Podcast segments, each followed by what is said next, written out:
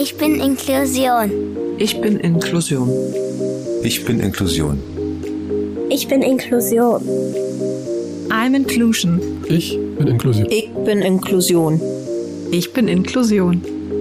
Ich bin Inklusion. I'm Inclusion. Ich bin Inklusion. Ich bin Inklusion. Und gemeinsam sind wir alle Inklusion.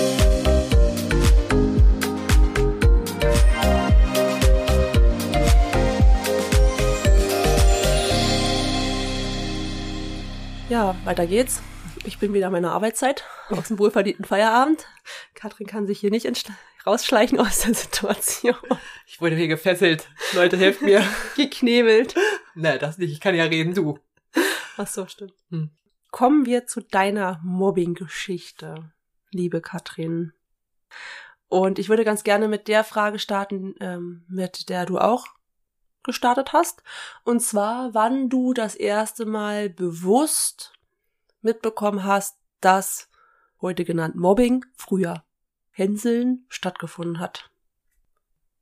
Oh, das ist eine schwierige Frage. Ähm, gleich am Anfang. Hey, du hast sie mir auch am Anfang gestellt. ja, ich wusste, das wird mir auf die Füße fallen. ähm, ja, und zwar bei mir ist es so gelaufen, dass ich ähm, ich weiß es eigentlich ganz genau. Ich kann also nicht mehr Tag, Datum nennen, aber ich weiß ganz genau, wo sich mein Leben schlagartig verändert hat, wo es so von einem Tag auf die andere so eine, ich möchte sagen, so eine, so eine Klatsche ins Gesicht gab, so eine Ohrfeige. Und zwar war das der erste Tag der Oberschule. Mhm. Es war der erste Tag der Oberschule. Es ging, glaube ich, nur drei, vier Stunden zum Kennenlernen, zur Begrüßung. Und ich war halt damals ein bisschen anders als andere Mädchen. Ich hatte wie Chrissy meinen eigenen Style, also meinen eigenen Style halt und habe halt nicht darauf geschaut, was andere Leute gerne machen.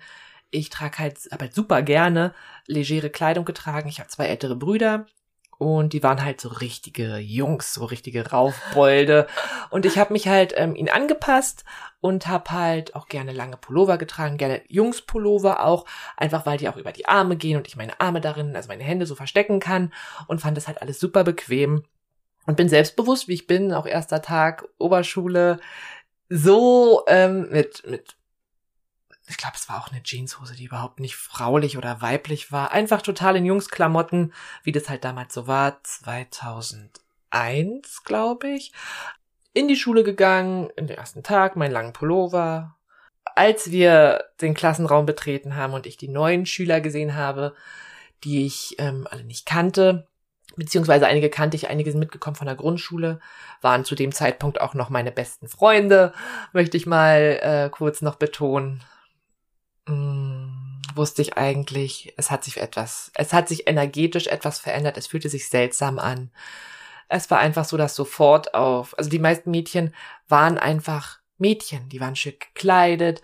Ich hatte, ich muss kurz nochmal, ich muss kurz sagen, ich habe das Gefühl, diese Sommerpause hat etwas verändert. Damals, die Sommerferien. Ja, die Sommerferien hat etwas auch verändert mit den Mädchen. Auch äh, die, die ich kannte noch aus der Grundschule. In der Grundschule waren wir noch alles Kinder. Wir waren Kinder und wir haben uns auch so gekleidet wie Kinder und da war es egal. Da hat niemand jemanden ausgelacht, weil er mal einen langen Pullover getragen hat, weil er dich nicht Figur betont hat. Aber sobald der erste Tag in der Oberschule war, hatte ich das Gefühl, es ist etwas passiert und ich habe es nicht mitbekommen. So wie immer. Hm. planlos geht der planlos. Genau. Und plötzlich waren sie alle super weiblich angezogen, haben ihre Kurven bereits mit 13 betont. In der Stadt war das halt so. Es gab dann halt diese super engen Hosen, wo dann ja auch der Stringtanga vorguckte, oh, wenn man sich vorgebeugt hat. Ja, ist furchtbar. Dann diese knallen, knallfarbigen Gürtel, das war total strange. Und ich halt in meinen Jungsklamotten. Ich habe den Wechsel irgendwie nicht mitbekommen. Und die, ja, es war eigentlich, ich war sofort Mode, alleine weil ich Jungsklamotten getragen habe. Und dann natürlich der Hauptgrund, weswegen äh, es sich schlagartig alles geändert hatte, wer mich in Social Media ja so ein bisschen verfolgt, also Chrissy und mich, unsere Aktivität, der hat ja mitbekommen, dass ich ursprünglich von Natur aus eine sehr starke Naturkrause habe ähm, und halt auch sehr voluminöse Locken und das war der Aufhänger. Damit hat es angefangen, dass ich auf einmal wegen den Locken gemobbt wurde und es angef gehänselt wurde Hm. und angefangen wurde, Sprüche zu kassieren. Wegen den Haaren am Anfang noch sehr zurückhaltend und da ging es dann halt noch auch auf, auf den Nachnamen Bär, wie der Bär. Ja, da fing es dann an, dass äh, ich das erste Mal eine negative Erfahrung aufgrund meiner Haare gemacht habe. Davor habe ich das nie so wahrgenommen, dass meine Haare irgendwie anders sind, weil es waren halt Locken und es hat mich halt auch nicht so interessiert. Ich hatte zu dem Zeitpunkt relativ kurze Locken, kurze Haare, da die Pflege der Locken für meine Eltern auch irgendwann, glaube ich, zu umständlich wurde. Ich habe mir halt die Haare nicht kämmen lassen. Es tat höllisch weh, immer wieder Knoten drin und zum Schluss wurden sie halt in der vierten Klasse raspelkurz geschnitten. Richtig raspelkurz. Und ich sah halt eigentlich auch aus wie ein Junge. Und das war so meine erste Erinnerung, die ich hatte in der Oberschule. Der erste Tag, dass sich etwas verändert hat, dass man, was man nicht greifen konnte und auch nicht verstanden habe. Also ich weiß, dass ich am ersten Tag bereits überfordert war und bereits am zweiten Tag zu meiner Mutter gesagt habe, muss ich nochmal zur Schule gehen? Und ich habe ja vorhin schon gesagt, dass ich eigentlich in der Oberschule dachte, die Schüler, die aus der Grundschule mitgekommen sind, dass das meine Freunde gewesen waren, damals auch beste Freunde. Und das war dann plötzlich nicht mehr der Fall, als man mitbekommen hat, als die mitbekommen haben, dass ich halt in der neuen Schule nicht ganz so cool ankomme, war das Ding halt gegessen. Krass. Freundschaften gab's halt nicht mehr und das war eigentlich sofort, hat es sich ins Negative gedreht und die sind mir regelmäßig in den Rücken gefallen. Sie wollten nicht mehr mit mir Gruppenarbeiten machen, sie wollten mit mir auf der Pause nicht mehr zusammenstehen, sie wollten mit mir nicht mehr spielen, nicht mehr geredet und haben sich eigentlich, haben mich begonnen auszugrenzen. Und das war damals ein herber Schlag ins Gesicht, den ich nicht verstanden habe und auch nicht konnte greifen, weil es Zu abrupt war. ja, Deine Grundschulzeit war super schön. genau, genau, Ja, aber- plötzlich war es dann von einem Tag auf den anderen, hat es sich verändert. Ja, und es war, also es, äh, auch nach wie vor bin ich von zwei, drei ähm, Freundinnen auch immer noch schwer getroffen von diesem Verhalten. Mm, weil es, also ich kann es nach wie vor auch nicht verstehen, wie man jemanden, den man eigentlich vorher kannte, von dem man auch Geheimnisse kannte. Ich habe damals in der Grundschule bei denen übernachtet. Die haben bei mir übernachtet. Die kannten meine Mutter, die kannten Mhm. meine gesamte Familie, die wussten alles von damaligen Zeitpunkt betrachtet, alles von mir Hm. und wie sich das plötzlich geändert hat und wie diese Information dann natürlich auch, um natürlich in der besten Klassengemeinschaft besser dazustehen, diese privaten Informationen natürlich auch gegen mich verwendet haben. Oh krass. Haben die das ausgeplaudert? Ja. Wow. Mitten im Unterricht haben sie es ausgeplaudert, sie haben es im Privaten ausgeplaudert und am nächsten Tag wurde ich halt in der Schule damit konfrontiert. Ja. Und das fing eigentlich so schon an, dass es halt noch gar nicht so wegen den Haaren waren, aber viele private Informationen halt einfach, also man war sofort in der Mode, man, man hat eigentlich gar nichts gemacht und sofort War der Stempel. Genau, war der Ja. Stempel da, man war das Mobbing-Opfer und ja. Gab es jemanden, der zu dir gehalten hat oder mit dem du dich dann irgendwie auch von den neuen Schülern vielleicht anfreunden konntest? Jungs, Mädels? Nein, eigentlich nicht. Es gab eine Freundin, die hatte ich in der Grundschule, von der Grundschule mitgenommen. Ich nenne sie Susi. Und Susi war auch anders. Susi war auch, äh, wurde gehänselt. Aufgrund dessen, dass sie von Natur aus äh, rote Haare hatte und sie ebenfalls raspelkurz getragen hat. Sie hatte ein sehr maskulines ähm, Auftreten Hm. und wurde deswegen halt gemobbt. Und zum Schluss, äh, irgendwann im Laufe der Schulzeit, galten wir dann auch, ähm, ich weiß nicht, ob jemand das noch, diese Musikgruppe kennt, Tattoo. ja, klar. Genau, und äh, irgendwann waren wir halt Tattoo, ich mit die mit den Locken und die andere die mit den kurzen Haaren. Und das war dann halt, dass sie da immer drauf geschossen haben und immer auf das Aussehen, immer das bewertet haben. Aber sie war damals eine nahestehende Person. Wir sind zusammen zur Schule gefahren. Ich habe sie halt abgeholt meistens. Und dann sind wir zusammen zur Schule gefahren, haben die Schulzeit auch miteinander verbracht und sind halt dann wieder zurückgefahren. Hm. Ja, aber sonst in der Schule von den neuen, nein. Es gab, wie bei, wie vorhin bei dir ja schon erwähnt, Hm. ähm, gab es Schüler, mit denen dann man mal vernünftig reden konnte, die auch in, auch in Gruppenarbeiten beachtet haben, aber sonst gab es niemanden, mit dem man sich mal anvertrauen konnte, mit dem man gesprochen hat. Es war eigentlich, es gab zwei, drei Leute, die angefangen haben zu mobben, die halt so ähm, auf sich, sich auf mich eingeschossen haben und der Rest waren Mitläufer. Hm.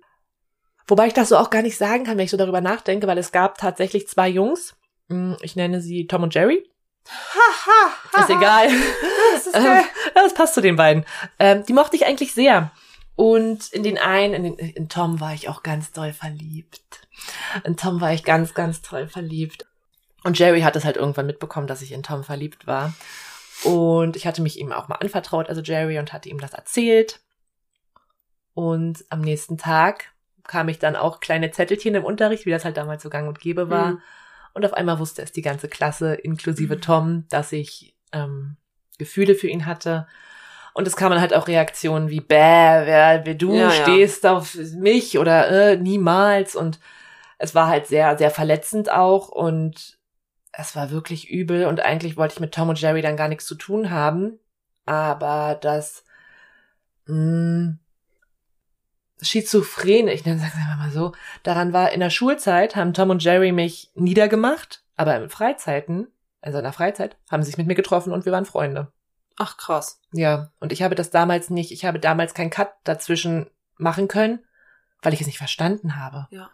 Ich habe es halt auch überhaupt nicht greifen können, wie man in der Schule jemanden mobbt und in der Freizeit, dann nach der Schulzeit, wollte man was mit jemandem unternehmen. Hm. Ja, das war dann, ist dann eher so nur der Zugehörigkeitshalber, ne? Die wollten Genau. in der Schule dazugehören und haben, äh, fanden dich aber vermutlich trotzdem einfach toll, aber wollten halt einfach zur Gruppe in der Schule gehören. Dieser Gruppenzwang, Mhm. auf der Sonnenseite zu stehen, anstatt zu dir zu halten. Ja, dieses typische Mitläufer-Syndrom Genau. halt. Das ist halt eigentlich wirklich furchtbar gewesen, da ich die beiden früher mochte. Aber mittlerweile denke ich auch anders über die gesamte Situation, aber ich wusste es halt nicht besser. Ich hatte halt die Hoffnung, ey, da mag mich jemand, auch in der Freizeit. Und dachte halt, dann kann ich Zeit mit denen verbringen, dann können wir darüber quatschen. Aber alles, was ich denen erzählt habe in der Freizeit, du kannst dir sicher sein, Mm. wussten am nächsten Tag alle anderen auch. Und es hat lange gedauert, bis ich dahinter gekommen bin und den Kontakt in der Freizeit eingestellt habe. Genau. Um vielleicht noch kurz darauf zu kommen, dass ähm, Tom war mit der, aber trotzdem in der Schulzeit einer der schlimmsten, die sich auf meine Haare eingeschossen haben. Von ihm fielen die Begriffe wie Besen, Wischmob, mit deinen Haaren könnte man den Fußboden reinigen oder ey Besen, nimm mal deinen Kopf beiseite, ich sehe an der Quatsch. Tafel nichts, wenn er direkt hinter mir saß. Und von ihm flogen auch sehr oft Papierkügelchen. Also das war generell ein großes Problem. Ich saß meistens auch vorne, Mhm. da ähm, Susi auch eine Augenkrankheit hatte und halt auch weiter vorne sitzen musste. Und ich saß immer neben Susi Hm. weil die Lehrer wussten, wir beide gehören zusammen, wir werden gemobbt, die trennen wir nicht, wenn dann ein Sitzplan ge- angeordnet wurde. Und so saß ich halt auch immer weiter vorne und mit meinen Haaren, die ja sehr voluminös waren, konnten halt die Leute, die direkt hinter mir saßen oder schräg hinter mir, nichts an der Tafel sehen. Dann flogen halt Papierkügelchen, Stifte, Radiergummi, Bleistiftanspitzer, flogen halt durch den Raum in meine Haare. Es wurde Weitwurf gemacht, welche, wie viele Papierkügelchen schaffen es in meinen Haaren kleben zu bleiben, ohne dass sie auf den Boden fallen. Und ja, das war hart. Mhm. Das war, äh, ja, das ist eine krasse Erinnerung. Also Susi hat dann meistens die Papierkügelchen danach, da- nach der Stunde natürlich rausgesammelt. Das geht ja auch schon so ein bisschen in die äh, in, in, in körperliche Gewalt, ne? Das ist ja schon sehr nah. Es sind ja nicht nur Wörter, sie machen ja etwas mit dir. Es Ja. war, es war, wurde, viel, es wurde viel körperlich, nicht so wie bei dir, aber sehr auf die Haare bezogen. Früher gab es ja, ich weiß nicht, ob du dich daran erinnerst, so klebrige Flummis, Hm. mit denen man so auf den Boden werfen konnte und mit denen man zuwerfen Hm. konnte, also so Schleim auch. Hm? Und davon landete mehrmals, natürlich in Abstand von mehreren Monaten, auch Sachen in meinen Haaren. Und die mussten dann rausgeschnitten werden. Natürlich war es dann, als es in den Haaren waren und die Schüler mitbekommen haben, "Mm, das kriegen wir jetzt ja wirklich nicht mehr raus, tat es ihnen natürlich auch allen furchtbar doll leid und Super. ja, geschenkt, weißt Ja, du, geil. geschenkt. Und die mussten dann ähm, rausgeschnitten werden. Die Schüler haben es dann selbstständig rausgeschnitten. Ich bin nicht rangekommen. Und dann da rannte ich darum Mhm. mit den Locken und einem krassen Cut in den Haaren. Und anstatt dass die Haare weiter wachsen konnten, musste ich wieder zum Friseur gehen und sie mussten wieder gekürzt werden. Ja, ja und klar. so waren sie halt wieder äh, kürzer. Und das Drama nahm weiter seinen Lauf, weil die Haare ja auch nicht die Möglichkeit hatten, sich in die Länge zu ziehen. Es war halt alles sehr nach oben gerichtet und sehr die Locken, ja, also ich hatte, habe ein sehr, also auch noch immer, aber ich hatte früher halt dann auch angefangen, ein gespaltenes Verhältnis zu meinen Haaren zu entwickeln. Ja, die Haare waren in der Schule ein sehr großes Thema und zogen sich dann auch weiter, also anders jetzt als bei dir zum Beispiel vorhin, das habe ich so ein bisschen, da kamen mir auch ein bisschen die Tränen, muss ich gestehen. Ich habe hm, mich meiner Mutter nicht anvertraut. Ich war, habe die Pubertät voll ausgenutzt und Mhm. ich war immer schlecht gelaunt und immer sehr mürrisch nach dem Unterricht. Eigentlich, ich glaube, ich habe in der siebten oder achten Klasse angefangen mit Rauchen. Natürlich am Anfang ausprobieren und natürlich der scheiß Gruppenzwang. Man wollte dazugehören. Und ich habe angefangen durch eine ehemalige Freundin, die in der Grundschule dabei war. Hm. Weil sie halt geraucht hat und gesagt hat, na Mensch, Katrin, probier doch mal. Und ich dachte mir, okay, ja natürlich, dazugehören. Und habe dann angefangen und bin dann halt ähm, beim Rauchen stehen geblieben und habe dann eigentlich bis zur zehnten Klasse durchgängig geraucht. Und eigentlich, sobald ich aus der Schule rauskam, der erste Schritt rauch, ich habe mir eine Zigarette angemacht und war eigentlich total gestresst und konnte meine Emotionen auch nicht in Worte fassen und wusste damit auch überhaupt nicht umzugehen. Und das hat meine Mutter im Laufe der, der Pubertät auch sehr deutlich zu spüren bekommen. Es gab für sie kein Rankommen. Sie hat mitbekommen, dass etwas nicht stimmt. Sie wusste nur nicht, was es war. Und ich habe nicht einmal mit ihr darüber wirklich ausführlich geredet. Ich glaube, es Also- gab keine Gespräche, die aufgrund meiner Worte stattgefunden haben. Die Lehrer haben es natürlich mitbekommen. Die Lehrer haben versucht, dagegen zu halten. Aber ich möchte sagen, die Lehrer, die wir am Anfang hatten, waren, es tut mir jetzt echt leid, aber die waren so wischiwaschi.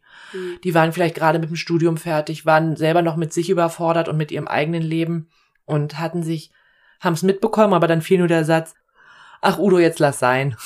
Udo, hör auf, Katrin zu ärgern. Also haben die Lehrer jetzt nicht bewusst irgendwas unternommen. Nein.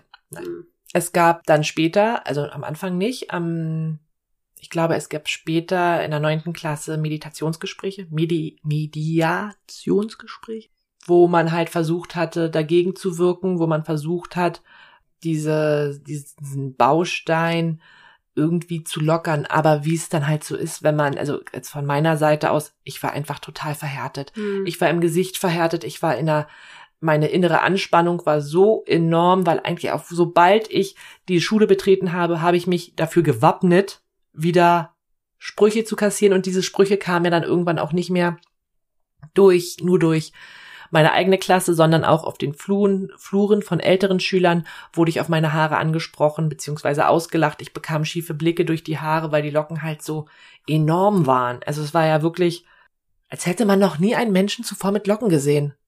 Zu dem Thema, dass du gesagt hast, du warst auch so schon verhärtet im Gesicht und so weiter. Ähm, denkst du, das war eher so ein Schutzmechanismus, den du angefangen hast ähm, aufzubauen?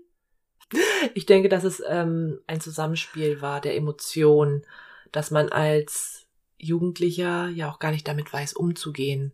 Und dass es, man, man muss es ja irgendwie ausleben. Man muss ja irgendwo mit diesen Gefühlen, die man aufgrund der Ausgrenzung und Mobbing bekommt, irgendwo hin. Und ich glaube, dass die Verhärtung ein Schutzmechanismus ist, ja. Mhm. Und ein Resultat dessen, was passiert ist, ist es beides. Mhm. Hast du das Gefühl, dass du das ähm, im Laufe der Zeit so ein bisschen beheben konntest? Diese Blockade und diesen Selbstschutz? Hat das, was macht das im Gegen, also im Vergleich damals zu heute mit dir? Ja, also erstmal möchte ich ja sagen, ja. Ich habe das Gefühl, ich habe im Laufe der Zeit an mir arbeiten können und dass ich diesen Schutzmechanismus nicht mehr so extrem auslebe und habe, also auch diese Verhärtung und diese Anspannung. Aber es gibt Situationen, da bin ich in mir drin wie gefangen Mhm. noch immer und ähm, ich spüre auch recht schnell, wenn es soweit ist. Damals konnte ich es ja nicht greifen. Heutzutage weiß ich, woran es liegt und kann versuchen, dagegen zu arbeiten. Also mit Atemtechniken, auch einfach sich selber ein bisschen versuchen runterzuholen.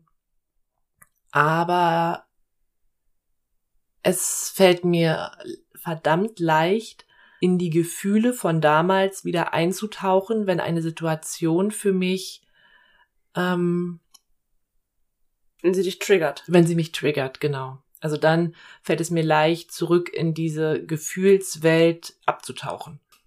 Und eine Frage, um auch nochmal auf die Schulsituation erstmal wieder zurückzukommen. Ja. Du hast ja gesagt, du hast dich ja deiner Mama nicht anvertraut, dementsprechend die Lehrer konnten, wussten's. Hat deine Mama mit den Lehrern kommuniziert darüber? Ja.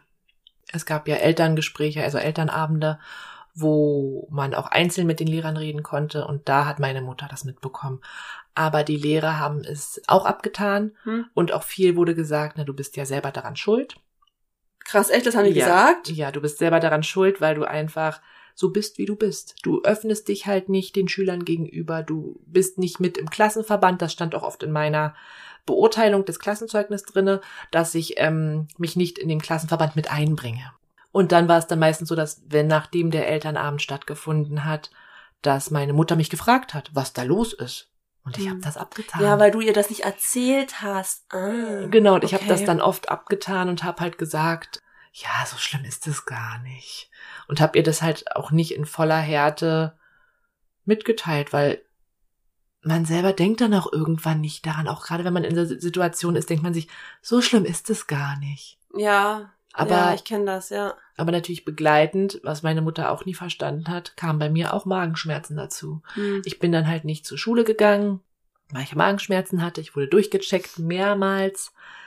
Man ohne Befund, ne? Ohne Befund. Und meine Mutter hat dann auch gesagt, weil sie es ja noch nicht besser wusste, ich habe mich ja eh nicht anvertraut, dass ich aufhören soll, mir so nicht, nicht auszudenken, aber dass ich nichts habe und dass ich zur Schule ja. gehen soll sich da so reinzusteigern. Genau, genau. Also das war bei mir auch so, dass ich ähm, mich oft dann auch in die Situation der Magenschmerzen reingesteigert habe. Oh ja. Und das war dann natürlich noch doppelt und dreifach so schlimm, dass es dann wirklich in Krämpfe ausgeatmet ist, ausgeartet ist.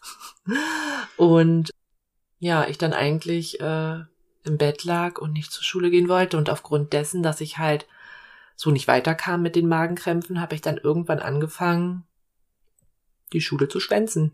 Hm. Und habe dann halt eine andere Möglichkeit gesucht, wie ich diesem Terror entgehen konnte. Ja. Mein inneres Kind beneidet dich darum, dass du schwänzen konntest. Das war auf dem Dorf nicht möglich. Wir mussten vor der Haustür in den Bus einsteigen und irgendwo wieder aussteigen. Da kennt sich ja auch jeder. Nein, an sich solltest du mich nicht darum, auch mein ja. dein inneres Kind nicht. Es war nicht schön, aber es war halt auch wieder eine Mitläufersituation, dass halt gerade eine ehemalige Freundin aus der Grundschule, die dann ab und an mal so getan hat, als wären wir noch Freunde, mhm. mich gefragt hat, ob ich Musik mitmachen will. Wer will denn Musik mitmachen? Wir hatten eine neue Lehrerin bekommen, die war nicht kompetent und ob ich nicht mit ihr zusammen schwänzen möchte. Und dann habe ich Blut geleckt. Und dann habe ich als Mitläufer, äh, habe ich dann natürlich angefangen, mit ihr zu schwänzen weil es sich gut anfühlte. Ich fühlte mich dazugehörig und sie hat Zeit mit mir verbracht und wir konnten reden. Aber auch da habe ich ihr nicht anvertraut, wie es mir richtig geht, weil ich wusste, am nächsten Tag wussten es sonst wieder alle. Also irgendwann bin ich dann auch dahinter gekommen und habe das Prinzip verstanden. Mhm. Aber ich habe damals schon sehr, sehr versucht, mich anzupassen. Ich war da anders als du. Mhm. Ich habe versucht, den, ähm, es den Leuten gerecht zu machen. Ich habe mhm. versucht, selbst den Menschen gerecht zu werden und das ist damit ausgeartet, also es ist damit begonnen. Ich habe angefangen, meinen Kleidungsstil zu ändern. Ich habe dann angefangen, enge Sachen zu tragen. Ich habe angefangen, diese blöden Stringtangas zu tragen. Ich habe angefangen, meine Haare blond zu färben. Ich habe angefangen, einen Zopf zu tragen und auch als da, dort als Zwiebel obendrauf, damit die Schüler hinter mir auch was sehen konnten. Mhm. Und habe halt alles Mögliche versucht, damit es besser wurde aber das war nur ein Schein und es wurde eigentlich nicht besser. Also irgendwann hatten sie mal zu mir gesagt, als ich dann einen Zopf gemacht habe, ey, du siehst super aus. Aber natürlich, sie konnten ja dann auch was sehen an der Tafel. Ja, ich habe halt versucht, ähm, einer von ihnen zu sein. Ich habe halt versucht, Akzeptanz, Akzeptanz zu bekommen und ja, irgendwie einer vom Klassenverband zu sein, aber egal was ich eigentlich getan habe, ich war es nie. Hm. Ich glaube, der Stempel ist dann auch einfach. Hm. Der ist dann da. Den kriegst du auch nicht mehr wegradiert.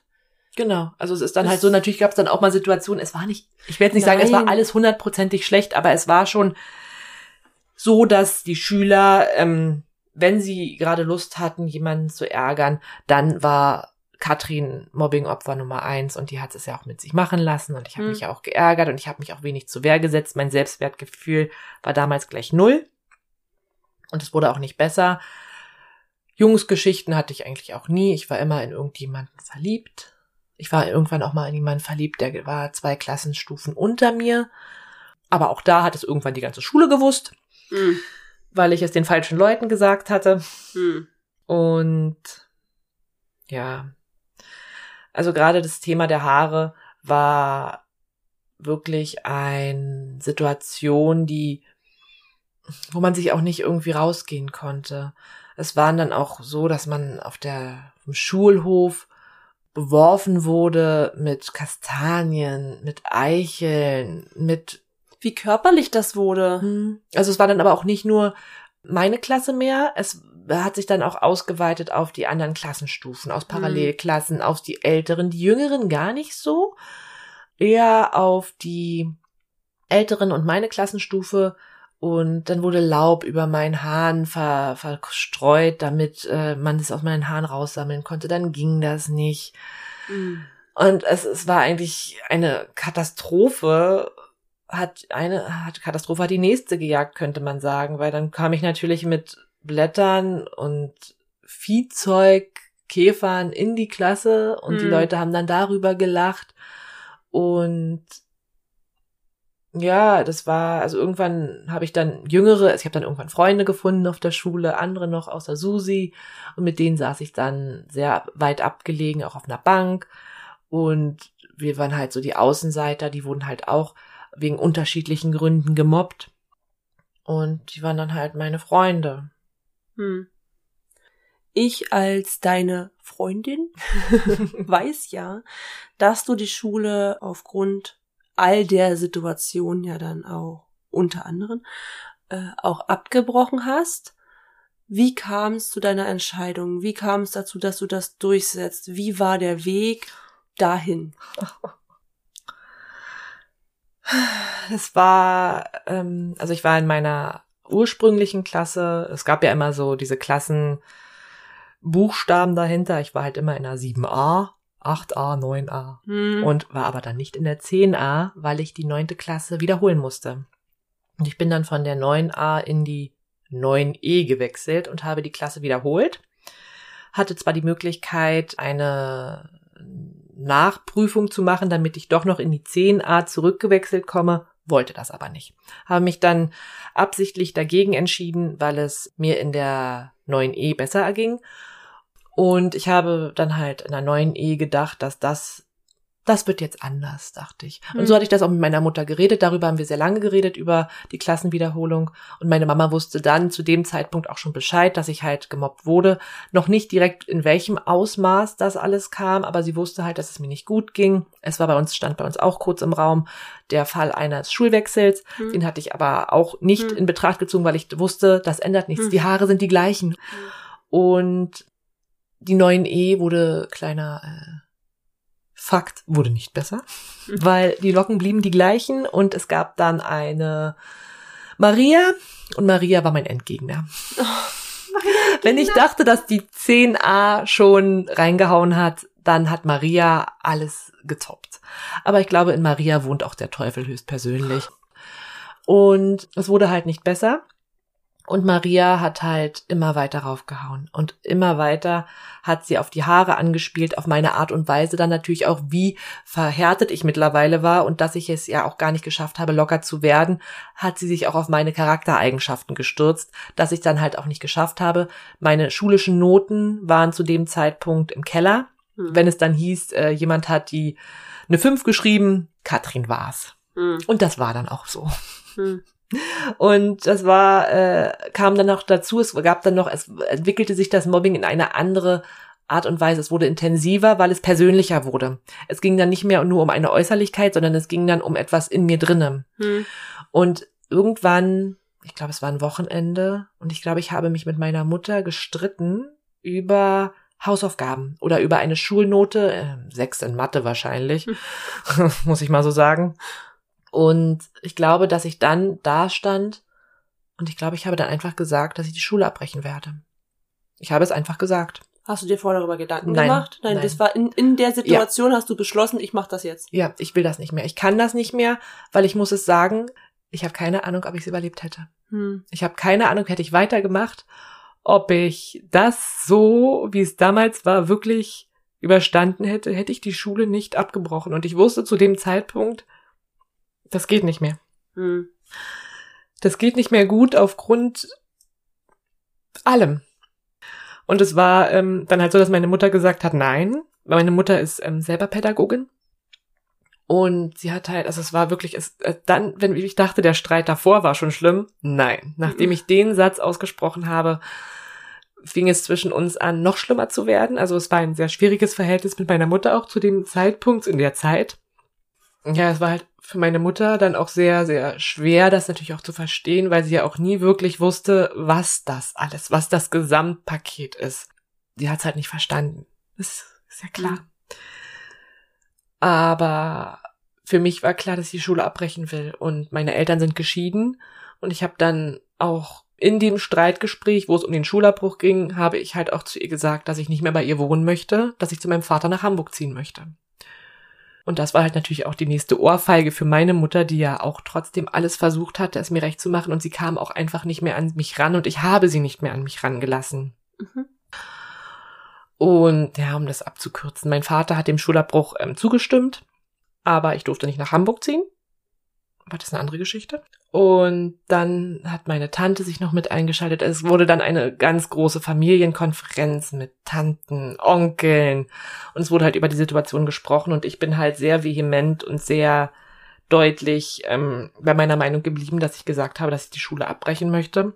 Es ging dann auch so weit, dass ich, ähm, ach, mir ist gerade auch wieder eingefallen, worum der Streit ging. Meine Mutter hatte, ach Gott.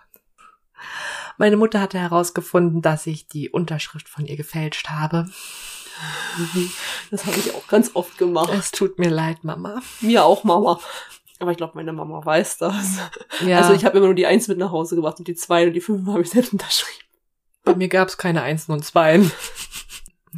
ja, und das war dann, ähm, gab es, als ich beschlossen habe, dann die Schule abzubrechen und meine Mutter dem zugestimmt hat, gab es halt auch noch Gespräche mit ähm, meiner ehemaligen Klassenlehrerin, die halt super toll war. Die, sie hat wirklich versucht, das Mobben unter Kontrolle zu bekommen. Also ich möchte nicht sagen, dass alle Lehrer damals scheiße waren. Sie hat es wirklich versucht, hat es leider, sie ist nicht dagegen angekommen. Aber nach wie vor war es halt auch die richtige Entscheidung. Und wir hatten noch ein Gespräch mit ihr, wo ich halt auch gesagt habe, dass ich die Unterschrift meiner Mutter gefälscht habe.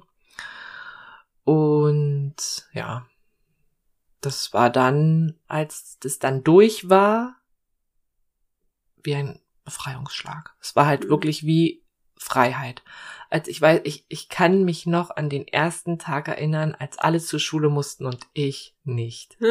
Und das war wirklich, wo die Schulpflicht von meinen Schultern gefallen ist, saß ich, lag ich im Bett und ich weiß einfach noch, was für ein unglaublich das Gefühl, weil es war, zur Ruhe zu kommen, zu atmen und sich zu sagen, ich muss das nicht mehr tun. Hm.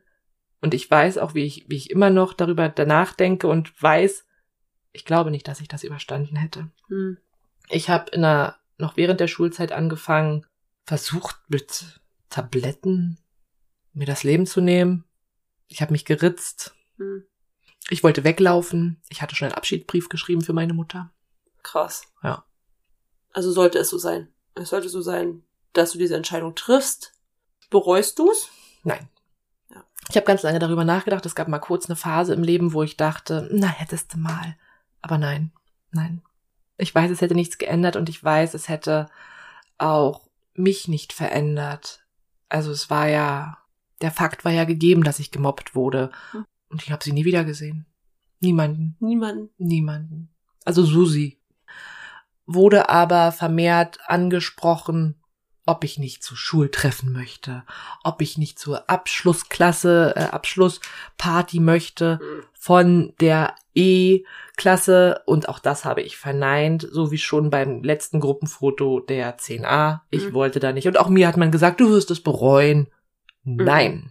Niemals habe ich das bereut und niemals habe ich jemanden wiedergesehen und möchte das auch nicht. Hm. Also da schiebe ich auch vehement einen Riegel vor. Ich habe danach mit niemandem mehr geredet.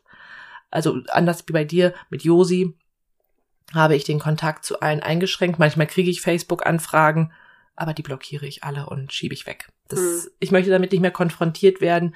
Die haben ihr Leben, ich habe mein Leben und das war's. Hm. Wie ging es danach für dich weiter? Nach dem Schulabbruch? Ein halbes Jahr lang war ich ungefähr zu Hause und bin erstmal zur Ruhe gekommen. In diesem halben Jahr habe ich auch mit meiner Mutter Stück für Stück erzählen können, was sich in der Schule alles zugetragen hat. Also ich habe ihr Briefe geschrieben, weil ich nicht darüber reden konnte.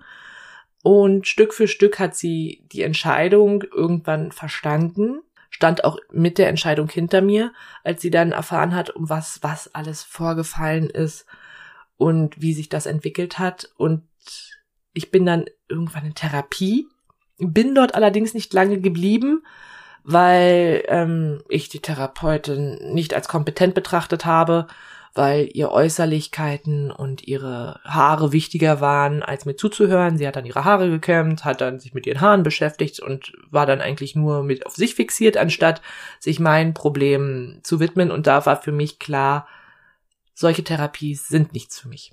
Ich möchte das, ich möchte irgendwann noch mal in einer Therapie gehen. Das möchte, möchte ich ganz dringend dazu sagen. Es ist für mich ähm, wichtig. Ich denke, das sollte ich tun. Aber ich habe viel mit mir selber in diesem halben Jahr gearbeitet. Ich habe viel mich selber kennengelernt. Ich habe dann erstmal Menschen kennengelernt, die, die mich ja akzeptiert haben, wie ich war. Also die, ich habe einfach ein, es war wie, als würde ich aus dieser Welt rausgerissen sein und würde in die normale Welt eintauchen und wusste überhaupt nicht, wie man läuft. Ich, ich habe das Gefühl, ich habe in dem Zeitraum nach dem Schulabbruch erstmal laufen gelernt. Hm. Soziales Laufen lernen. Genau, also weil ich wusste ja auch gar nicht, das ist ja auch ein großer Punkt, ich wusste überhaupt nicht, wie geht man mit Menschen um. Hm. Ich wusste nicht, wie gehe ich auf jemanden zu, wie bin ich denn freundlich zu jemanden, ohne ihm unterschwellig zu unterstellen, du hast meine Haare. Hm. Ja, oder was ich dir anvertraue, das äh, bleibt dann auch bei dir oder wem Genau. erzählst du das und Genau, ja, genau. dieses Also ich, Misstrauen. Genau, das habe ich heutzutage auch noch ganz, ganz stark. Hm. Nach dem Schulabbruch bin ich dann so ein bisschen ins Berufsleben eingetaucht, habe dann erste Erfahrungen gesammelt. Das war aber alles nichts, weil ich nach wie vor natürlich belastet, vorbelastet bin durch das Mobbing und konnte mich in den ersten Arbeitsverhältnissen niemand anvertrauen. Und ich hatte das Gefühl, ich bin immer noch die, die gemobbt wurde und ich bin immer noch die, die nicht, ich habe jemanden auch unterstellt, dass er mich überhaupt nicht leiden kann, was dann gar nicht so war. Aber es fing dann auch an, als ich, dass ich erste Erfahrungen gesammelt habe mit, ich bin Straßenbahn gefahren und hinter mir war eine Mädchengruppe, die gerade zur Schule gefahren ist und die haben gelacht aus über einen Witz. Aber ich habe dieses Lachen auf mich bezogen Hm. auf die Haare und habe dann immer schon versucht, meine Haare zum Zopf zu machen. Diese Zopfsache war für mich ganz wichtig. Es war ein Schutzmechanismus, weil die Haare damit zu waren. Man hat die Locken nicht gesehen. Hm. Und was natürlich auch ganz wichtig ist zu erwähnen, nach ähm, dem Schulabbruch und den ersten Erfahrungen im Berufsleben habe ich natürlich auch meine Ausbildung gemacht. Also ich habe dann eine Ausbildung gemacht als ähm, Einzelhandelskauffrau und habe sie erfolgreich abgeschlossen und bin danach dann, also da muss ich sagen, wurde ich nicht gemobbt. Das möchte ich dazu sagen. Als ich in der Berufsschule war, ich war nun auch verändert. Ich war vom Typ verändert. Ich habe in dem Zeitraum bis zur Berufsausbildung und dem Schulabbruch viel über mich selber gelernt und habe herausgefunden, wie geht es mir?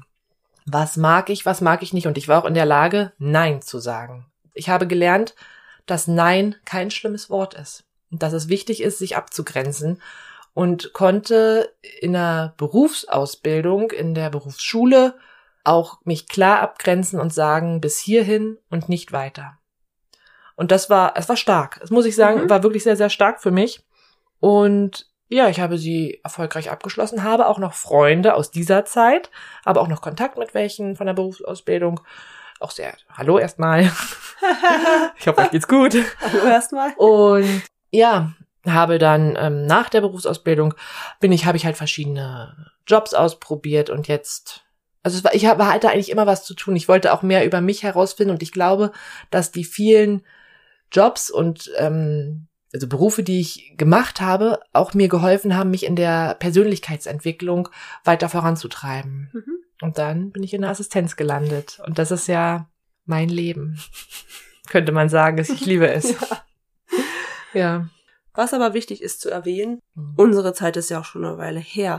Aber, also nicht jeder, wir haben die Zahlen gehört. 80 Prozent der Schüler sind schon mal mit Mobbing in Kontakt gekommen. Es können nicht 80 Prozent der Schüler die Schule abbrechen. Aber es wäre mal ein Zeichen, muss ich dazu sagen. Damit sie etwas ändert, damit das mal in der Politik auch ernst genommen wird. In der Politik und ähm, natürlich hat auch die Pädagogik mittlerweile einen Fortschritt gemacht. Aber da können wir uns beide wohl einig sein, dass unsere Lehrkräfte damals einfach versagt haben. Ich glaube, dass meine Lehrkräfte damit überfordert waren. Ich möchte es als Überforderung sagen, dass sie selber nicht wussten, damit umzugehen. Bei mir zumindest, es war denen einfach egal. Die haben, die haben einfach gar das Ausmaß nicht gesehen, was es mit einem Menschen macht.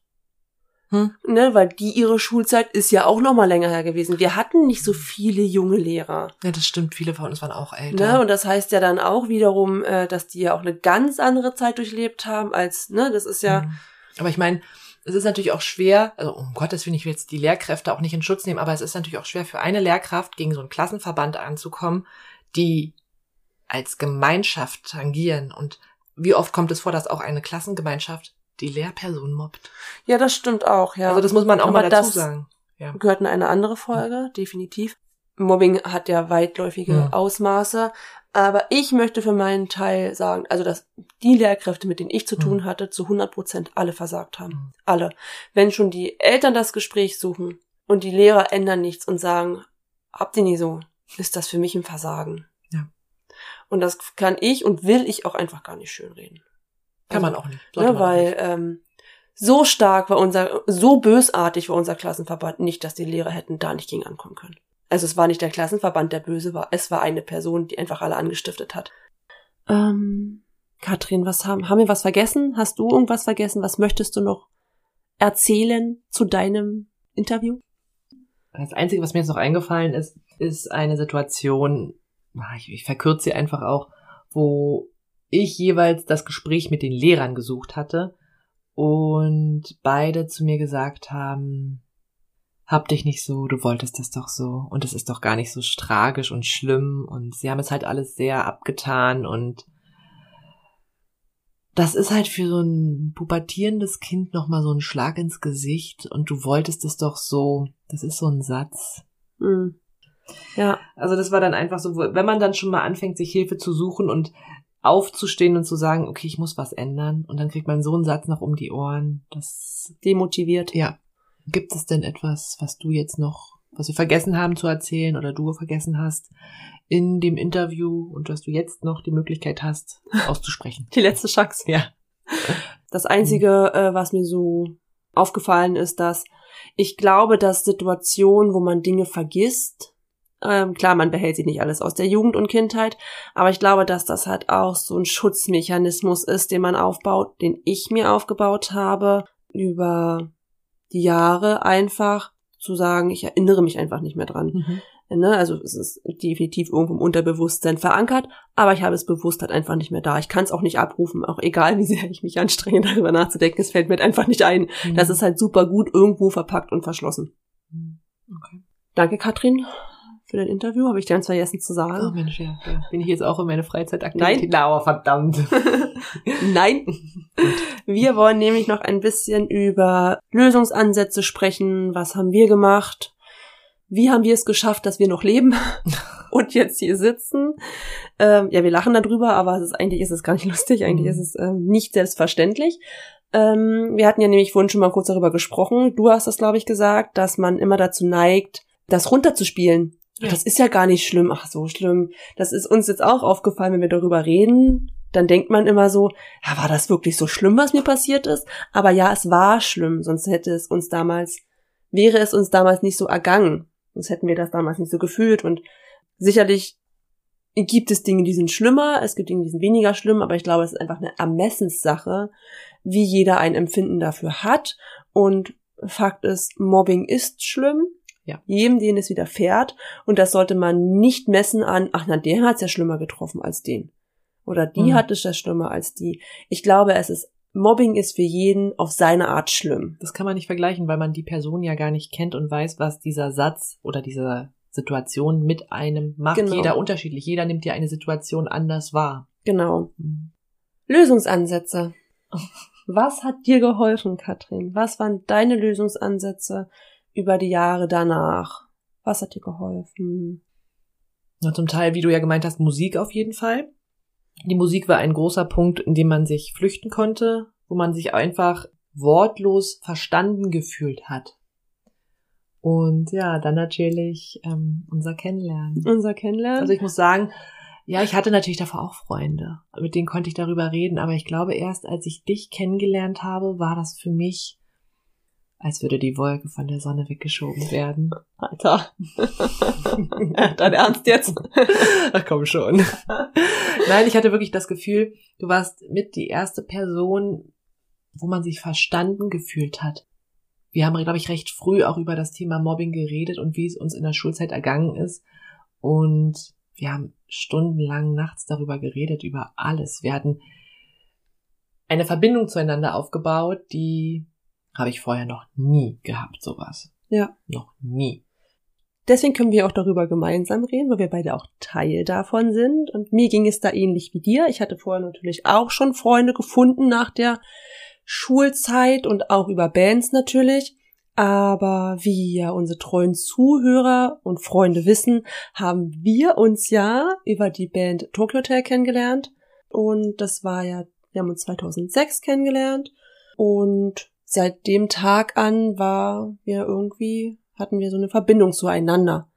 Sind ja dann auch relativ schnell zusammengezogen und haben über alles gesprochen. Mhm. Über alles was du ja auch schon gesagt hast, wir haben über unsere relativ zeitig über unsere Mobbingzeit mhm. gesprochen und wir haben uns auf eine Art und Weise verstanden, ähm, wir mussten gar nicht so viel sagen und erklären, weil die Gefühle, die wir außenstehenden Familie nicht in Worte fassen konnten und beschreiben konnten, wusste die andere genau, wie es sich anfühlt. Es gibt Gefühle, die kann man mit Worten einfach nicht beschreiben und das war genau das und das hat uns so zusammengeschweißt und das war für uns der Lösungsansatz. Hm. Zu natürlich der Therapie und das, was wir einfach auch erlebt haben. Wir waren, wir sind zusammen durch Europa gereist, wir haben gemeinsame Freunde kennengelernt, plötzlich waren nicht nur wir Teil einer Gruppe, sondern wir konnten uns auch, wir hatten so, waren so stark und sind so stark zusammen, dass es uns quasi auch, wir konnten unsere Freunde uns aussuchen, ne, wenn mhm. uns jemand doof kam, hat der andere es halt einfach, die andere ist einfach ausgeglichen. Und das war für uns beide wirklich der größte Lösungsansatz. Ich glaube, wir waren nicht mh, mm, abhängig von dem Gefühl oder der, der Gefühle, ob uns jemand anders mag, weil wir uns hatten. Genau. Und deswegen sind wir lockerer und anders in neue Bekanntschaften gegangen. Genau. Ja. Was wir damit sagen wollen, ist, dass es halt auch ein Grund ist, warum wir so offen über all das in dieser Folge sprechen. Einfach um euch Mut zu geben, Gleichgesinnte zu suchen. Wenn ihr sowas erfahrt, wenn ihr Mobbing erfahrt und erlebt, dann euch auch zu öffnen, weil ihr wisst nie, ob die Person, die ihr gerade kennenlernt, nicht das gleiche durchgemacht hat mhm. und ihr damit eine Verbündete oder einen Verbündeten findet. Man muss nicht immer alles über eine Therapie lösen. Natürlich ist es ganz wichtig, begleitend zum Leben eine Therapie zu führen, um das aufzubauen. Wichtig ist, dass man halt einfach auch im Leben weiter lernt, Lösungen zu finden. Und es reicht ja auch schon ein gemeinsam in, in einem Bereich des Hobbys Freunde zu mhm. finden.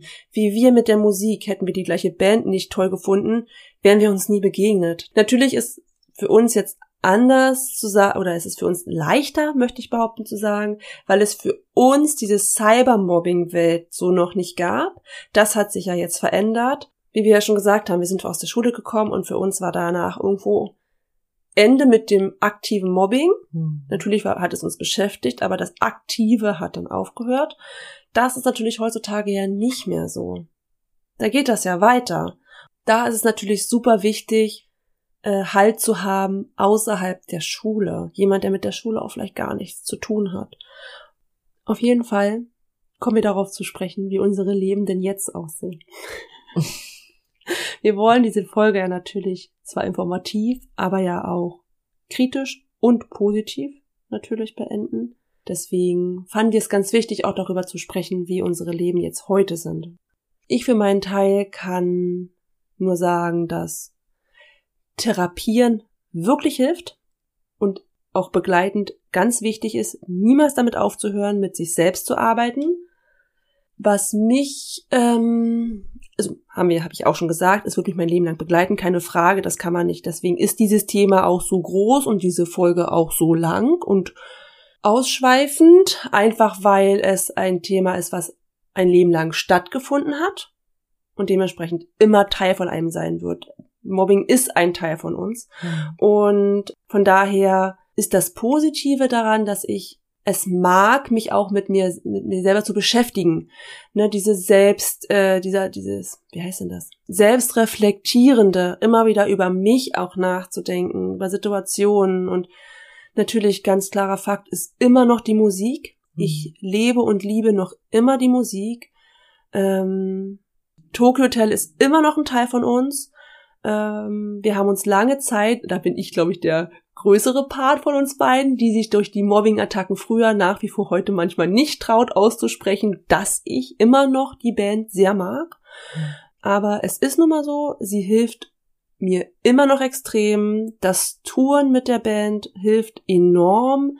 Diese Auszeit, der Urlaub, die Länder, das Reisen, die Konzerte und das ist ähm, wirklich, auch wenn das kitschig klingt, ein unglaublich positiver Aspekt in meinem Leben, der mich vieles von damals auch vergessen lässt, weil die Zeit mit und um Tokyo Hotel herum mich aus der Schulzeit gerettet hat, weil ich da die ersten Verbundenheiten auch so festgestellt habe und Freunde gefunden hatte, die ja immer noch anhalten. Deswegen möchte ich das auch nochmal sagen, auch natürlich andere Bands, aber die Band war es halt vor allem oder ist es vor allem und natürlich mein Kind ist auf jeden Fall das Positivste in meinem Leben, wodurch ich auch wieder sehr viel lerne und auch nochmal ganz anders, aus einem ganz anderen Blickwinkel auf das Thema Mobbing hinzugehe, weil ich ja jetzt in der Situation bin, selbst eine Mutter zu sein mit einem Kind, was entweder vielleicht mal gemobbt werden könnte oder vielleicht sogar Mobber werden könnte. Man weiß mhm. es halt nicht, wohin sich Kinder entwickeln. Aber ich weiß, dass ich jetzt, also ich weiß jetzt schon, dass ich ganz anders auch an die Kindergartenzeit damals auch rangegangen bin und auch meine Ängste äh, projiziert habe. Ich habe damals gedacht, oh Gott, der wird die Kita genauso hassen wie ich, was gar nicht gestimmt hat. Aber da sieht man mal, wie wie, wie viel das nach sich zieht, so eine Mobbingzeit, dass man sogar im Alter von Anfang 30 bei einem eigenen Kind diese Angst reflektiert, oh mein Gott, was ist, wenn es meinem Kind genauso geht wie mir? Und das war für mich auch ein ganz krasser Lernprozess, zu sagen, er hat ein eigenes Leben, es ist ein neues Leben und es kann sich entwickeln, ohne meine Angst auf ihn zu projizieren. Da hat ja die Patentante Katrin auch immer viel Einfluss drauf. ja, deswegen ist es äh, ganz wichtig auch nochmal zu betonen, wie weitläufig einfach sowas auch zieht, wie wie viel man mit einem Menschen machen kann, indem wenn man ihn mobbt, wie das ein Leben lang wirklich begleitend ist. Und natürlich Katrin. Katrin ist neben, neben meinem Kind das Positivste in meinem Leben. Oh. Oh. Damit möchte ich, damit möchte ich meinen positiven Vibe abschließen. Ja, ich kann dem gar nicht so viel hinzufügen. Du äh, sprichst mir da eigentlich ziemlich aus der Seele, auch gerade was das Reisen angeht und einfach die Freiheit, die dahinter steht, dass man jetzt das machen kann, was man schon immer tun wollte. Reisen, die Welt sehen, Menschen kennenlernen, verschiedene Menschentypen kennenlernen. Ja, ich denke, dass man jetzt, wo man älter ist, auch noch einen anderen Blick auf dieses Mobbing hat, auch das zukünftige Mobbing, was man ja anhand der Statistik sieht, was auch immer mehr wird und dass man jetzt umso mehr bemüht ist, Julius davor auch zu schützen und ihm von Anfang an ein starkes Selbstbewusstsein mitzugeben, damit er lernt oder in der Schule sagen kann, nein. Ja, oder das Bewusstsein zu sagen, es, äh, er hat nicht das Recht, auch andere Natürlich, oder das, oder ja, dass er auch sagt, lass die Person in Ruhe. Genau. Genau, dass er selber dann noch aufsteht. Das finde ich ganz wichtig, dass man jetzt in der Lage ist, eine andere Generation, eine jüngere Generation, seine Erfahrungen mit auf den Weg zu geben, ohne sie auf ihn zu projizieren. Ja, das ist gut gesagt. Hm, Dankeschön. ja, und sonst, ähm, dann habe ich natürlich auch noch meinen Hund, der mir die Welt auf eine ganz andere Art und Weise zeigt, ähnlich wie ein Kind. Nur dass ein Hund natürlich noch Dinge ganz, ganz anders sieht. Aber es ist einfach, Ja, die Liebe zu einem Lebewesen, die Liebe. Ich denke, das ist das große Thema, die Liebe ist. Hm?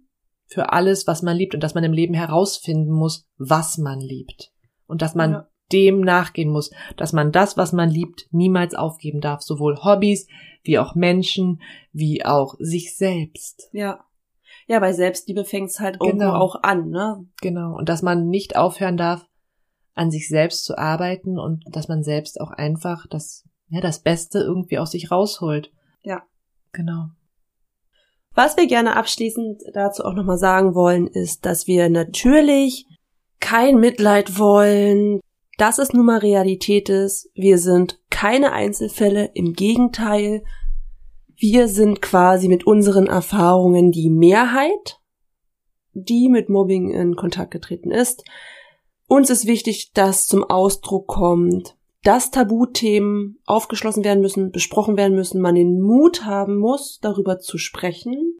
Wir hoffen, dass wir mit dieser Folge vielen Menschen eben damit auch Mut machen, aber auch die andere Seite, vielleicht einige darüber nachdenken, bewusster Dinge auszusprechen, bewusster über Dinge nachzudenken, die man sagen möchte, weil man nie weiß, was löst das in dem Menschen jetzt aus. Triggert es vielleicht sogar oder projiziert es neue Verletzungen. Natürlich sollte man nicht alles auf die Goldwaage legen und man soll auch nicht über jeden einzelnen Satz nachdenken, den man aussprechen möchte, aber einfach bewusster zu kommunizieren. Vor allem in Bezug auf Kinder, die eigenen Kinder, Kinder im Umfeld, bewusster dahin zu lenken, dass Mobbing halt einfach scheiße ist. Es ist ja nicht umsonst so viel Kinder betroffen und Jugendliche. Es hat ja irgendwo eine Ursache und vor allem liegt das natürlich auch zu Hause in den Elternhäusern. Und dass man sich klar sagen muss, Mobbing existiert. Dass Ja. man sich das bewusst macht, Mobbing existiert überall. Und auf, genau, und eben auch auf Hinweise zu achten, wie zum Beispiel die eigenen Kinder zu überdenken. Was macht mein Kind in der Schule? Wird mein Kind vielleicht gemobbt? Öfter mal nachzufragen, ist alles okay? Möchtest du reden? Oder die andere Seite, auffällige Kinder, die halt gerne mobben. Ne, das, ich meine, klar, ist ja immer leicht reden, aber wenn wir nicht anfangen, etwas dagegen zu tun, dann werden die Zahlen immer schlimmer. Und anhand der Studien wird ja deutlich sichtbar, wie viele betroffen sind. Und der Grundstein wird nun mal eben auch zu Hause gelegt. Und auch schon vor der Kita, in der Kita. Also bewusster und aufmerksamer auch mit den Kindern zu Hause umgehen. Vor allem mit den Kindern zu Hause. Damit, denke ich, runden wir diese ganze Folge nochmal ab und kommen zum Ende. Besucht uns gerne auf unserer Webseite www.zeitgeist-der-inklusion.de.